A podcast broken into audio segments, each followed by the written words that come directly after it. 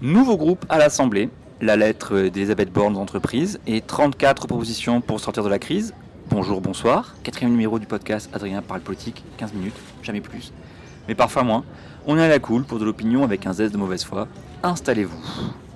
On commence avec un record olé, un dixième groupe à l'Assemblée nationale, à peine une semaine après la création du groupe EDS, Écologie, Démocratie, Solidarité, le neuvième, hein, avec, euh, qui lui était avec des écolos solitaires et des dissidents euh, LREM. Voici donc, mesdames et messieurs, le groupe Agir Ensemble.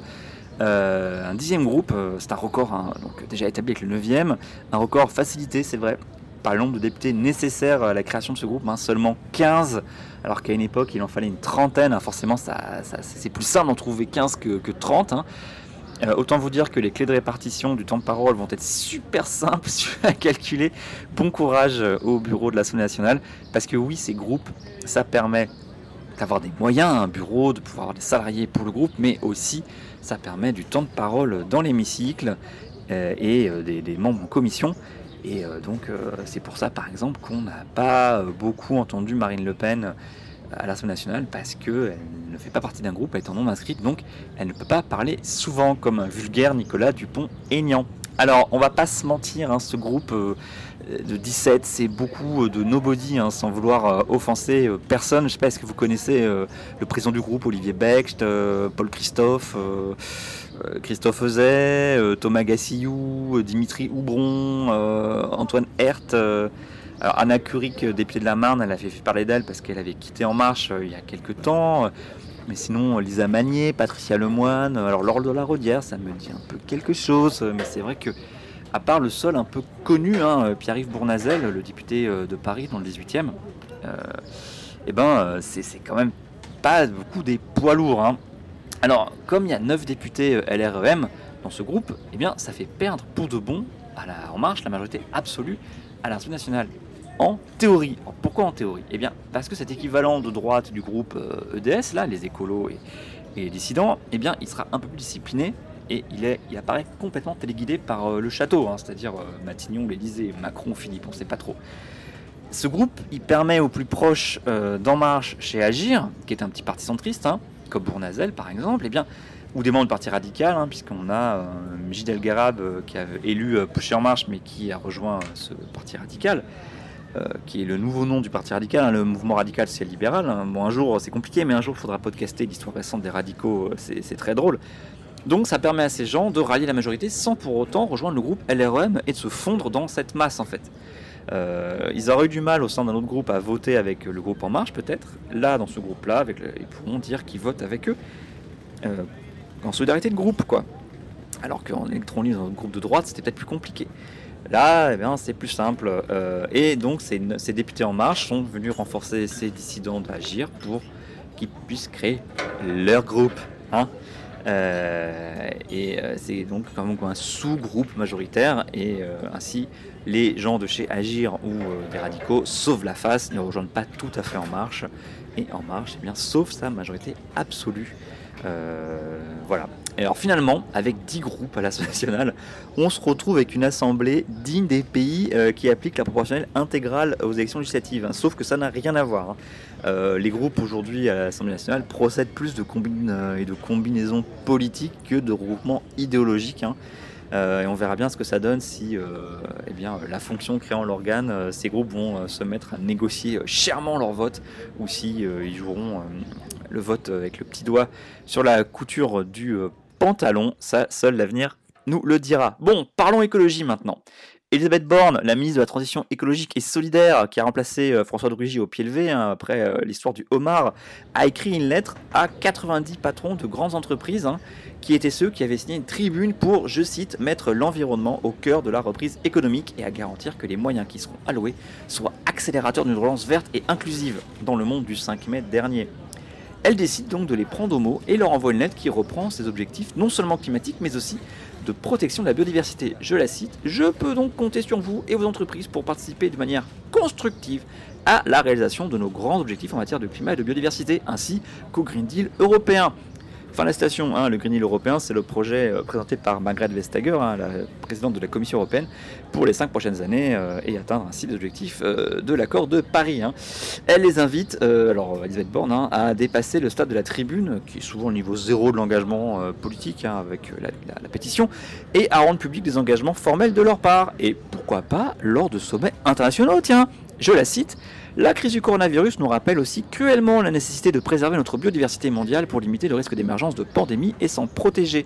L'année qui arrive étant riche d'opportunités dans ce domaine avec le Congrès mondial de la nature de l'UICN, euh, l'organisme de l'ONU qui s'occupe des espèces en danger, hein, en janvier 2021 à Marseille et la COP 15 pour la diversité biologique au premier semestre 2021 en Chine.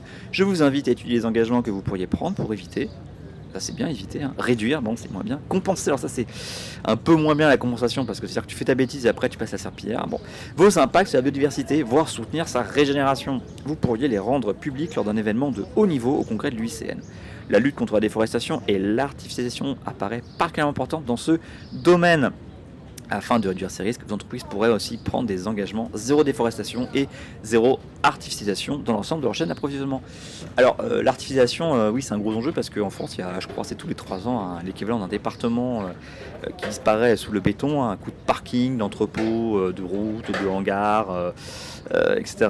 Et bah, le fait, ça fait que, par exemple, l'eau ne peut plus aller dans la terre et ça, c'est cool et ça peut aggraver les, euh, les inondations, puisque l'eau euh, va tomber direct dans les cours d'eau et ça va les grossir. hein. C'est un truc qu'on connaît depuis au moins, euh, au, moins euh, les inondations de Vaison-la-Romaine. hein. Quand j'étais gamin, il y avait des schémas à la télé qui expliquaient ce qui se passait. Et, depuis, on n'a rien changé, on a encore plus bétonné. Et bah, forcément, ça, les mêmes causes euh, produisent les mêmes effets. hein. Alors, suit une annexe avec des conseils d'action à mettre facilement en place dans les entreprises, hein, quelles que soient leurs activités. Je vous en livre quelques-unes, hein. vous allez voir, il y a à boire et à manger, mettre en place offre mobilité durable à son montant maximal, 400 euros pour les salariés qui se rendent au travail à vélo ou en covoiturage, installer des places de stationnement sécurisées pour les vélos sur tous les sites de l'entreprise, mettre en place deux jours de télétravail par semaine pour les salariés qui le peuvent et le souhaitent, euh, développer les nudges verts, alors ça c'est les coups de pouce verts, incitant les salariés à des comportements plus économes en énergie, genre euh, pensez à éteindre votre écran en partant le soir, hein, débrancher la machine à café, réduire l'empreinte numérique de l'entreprise par de bonnes pratiques esthétiquement plus économes, proposer au moins un repas végétarien par semaine dans les services de restauration collective, s'approvisionner au moins à 50% de produits de qualité et durables, dont au moins 20% de produits issus de la culture biologique. Alors je sais pas ce que c'est les produits de qualité et durables, en tout cas par contre les 20% issus de la culture biologique, ça au moins c'est on sait ce que c'est, c'est ceux qui sont labellisés, hein, il y a un cahier des charges, donc c'est un peu plus euh, parlant que les 50%. Favoriser les produits locaux de saison et en circuit court, alors ça c'est si vous êtes dans un endroit où il y a de quoi faire, parce que sinon euh, en Ile-de-France, à part le pain, il n'y a pas grand-chose. Euh, supprimer le plastique à usage unique sur le travail, alors ça sera facilité ça par les lois contre justement le plastique à usage unique, hein, qui soit au niveau français, soit au niveau européen vont entrer en action alors en 21 ou 22, là j'ai un trou de mémoire.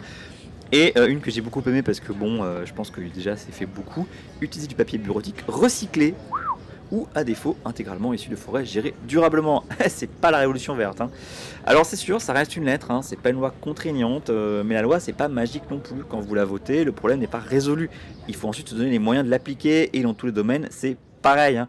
Prenons cette lettre comme un accusé de réception de la tribune du 5 mai par la ministre, une manière de dire euh, Ok, vous voulez être écolo, je vous regarde, allez-y, engagez-vous euh, plus fermement, agissez. Cela dit, en même temps, euh, t'as Macron qui te déballe un plan massif d'aide à l'automobile euh, à hauteur de 8 milliards d'euros. Euh, alors les airsoft vélo, le, plan plat végétarien hebdomadaire, ça fait petit bras à côté de primes d'aide à l'achat de 7000 euros, même pour une voiture électrique, hein, ou du prêt de 5 milliards d'euros à Renault. Faudra voir après les contreparties, mais exiger, hein, pour l'instant, c'est pas extraordinaire. Euh, Est-ce que je peux faire la blague sur les 100 000 euh, bornes de recharge électrique euh, et euh, Elisabeth Borne? Borne de recharge Non. je- ok, pardon. Est-ce que je coupe ça Non, je laisse au montage, tant pis. Je ne fais pas, de montage, j'ai dit. Alors, autant dire que cette lettre, hein, c'est pas une façon de procéder qui plaît aux euh, 20 membres du collectif mené par Attaque, la CGT et Greenpeace, hein, qui propose pas moins de 34 actions pour sortir de la crise. C'est assez, assez historique cette, ce, plan de 34. Alors pas tellement pour les propositions, hein, parce que, euh, bon, je vais vous lire les objectifs, hein, pas les 34, mais euh, euh, ça fait un peu liste de courses où chacun est venu avec son truc et il n'y a rien de particulièrement novateur. hein. Ça fait plein de bonnes intentions. hein. Les objectifs, c'est, je vais vous les lire, garantir à toutes et à toutes les mesures de protection et de prévention. Donc ça, c'est vraiment contexte Covid. Il y a l'histoire des masques, par exemple, et des tests. Euh, objectif 2, assurer la sécurité sanitaire en renforçant les droits démocratiques et individuels. Objectif 3, du travail pour toutes et tous. Euh, ensuite 4, garantir la satisfaction des besoins essentiels. 5, pour une réelle solidarité internationale. 6, reprendre le contrôle sur le monde de la finance et de la dette publique. 7, plus de justice fiscale. 8, accompagner durablement la reconversion. Et 9, transformer nos modes de production de mobilité et de consommation. Alors c'est des choses euh, qui ne fâcheront personne. Hein. Ça dit par exemple que l'argent magique existe, il suffit d'aller chercher au bon endroit. Hein. De l'argent, il y en a dans les poches du patronat. Euh, mais bon, alors le plus important là-dedans, donc c'est pas, à mon sens, hein, tellement les propositions euh, qu'on connaît déjà, mais l'alliance entre euh, syndicats, ONG. Il y a la CGT, j'ai dit l'UNEF, un syndicat étudiant, Oxfam, la FSU, un syndicat enseignants, il y a la Confédération paysanne, qui est le, syndicat minoritaire euh, chez les paysans, hein, qui est quand même écrasé par la FNSA, euh, et Alternativa, qui, qui avait mis en place le Grand Tour de France, qui s'était fini Place de la République, il y a les Amis de la Terre, qui est l'association historique écologique. C'est, à mon sens, la concrétisation d'une alliance de la fin du monde et de la fin du mois, autant dire une initiative à suivre, même si elle n'a pas réussi à rallier à elle euh, l'alliance Nicolas Hulot-CFDT. Euh, sûrement parce que ça leur a paru trop radical peut-être, ou que chacun veut se positionner sur son petit truc. Euh, mais bon, une affaire à suivre peut-être dans un prochain podcast d'Adrien Parle Politique. Voilà, c'est fini. Je vous souhaite une bonne journée, une bonne soirée, et je vous fais des bisous. Ciao